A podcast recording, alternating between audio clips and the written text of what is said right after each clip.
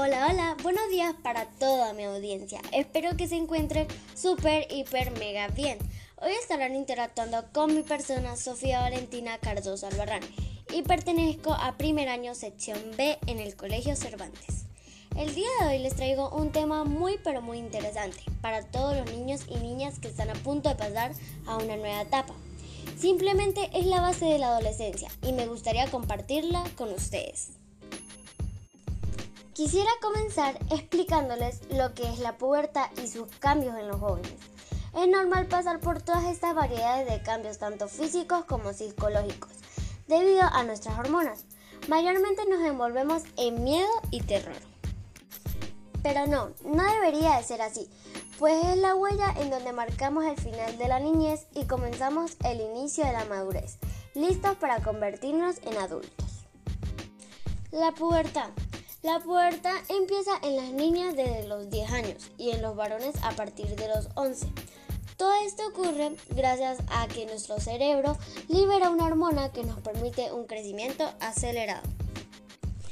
Cabe destacar que en las niñas la hormona es influenciada en los ovarios. Estos ovarios contienen óvulos. Estos mismos estimulan el inicio de la menstruación que nos permite quedar en embarazo mientras que en los niños la hormona envía señales de la producción de testosterona y esperma a los testículos para permitir su reproducción.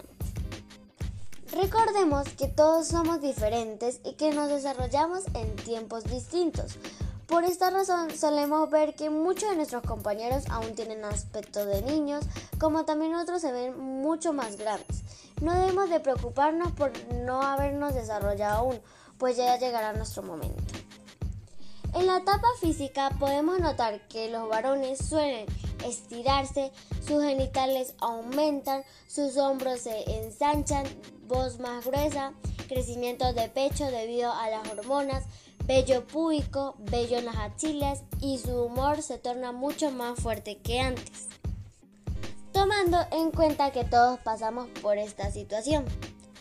Ok chicos, para hacer esto un poco más entretenido, me gustaría comentarles sobre mis cambios físicos y psicológicos, pero en inglés. I am much taller. I stress more than before. My body mood is much stronger. I start to get acne. Sometimes I cry every time when against Mac.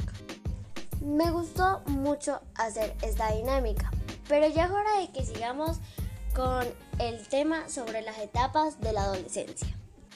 Pero primeramente me gustaría explicarles un poco sobre qué es la adolescencia. La adolescencia es una de las etapas claves en el desarrollo físico y personal de un individuo. Esta misma es comprendida en el final de la infancia y el inicio de la edad adulta.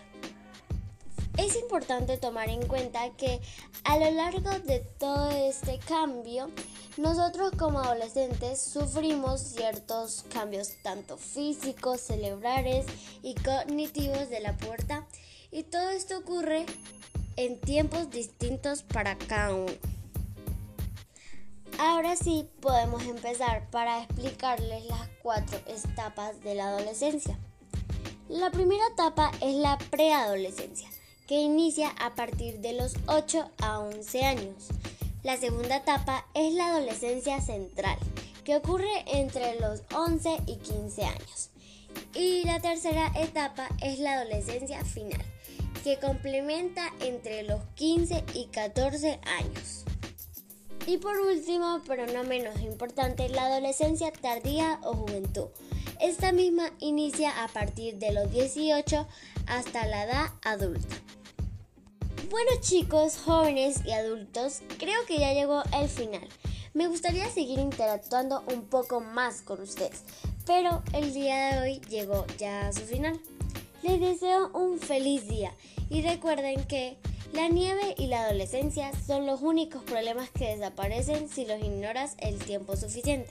Por lo tanto, debemos aprovecharla al máximo.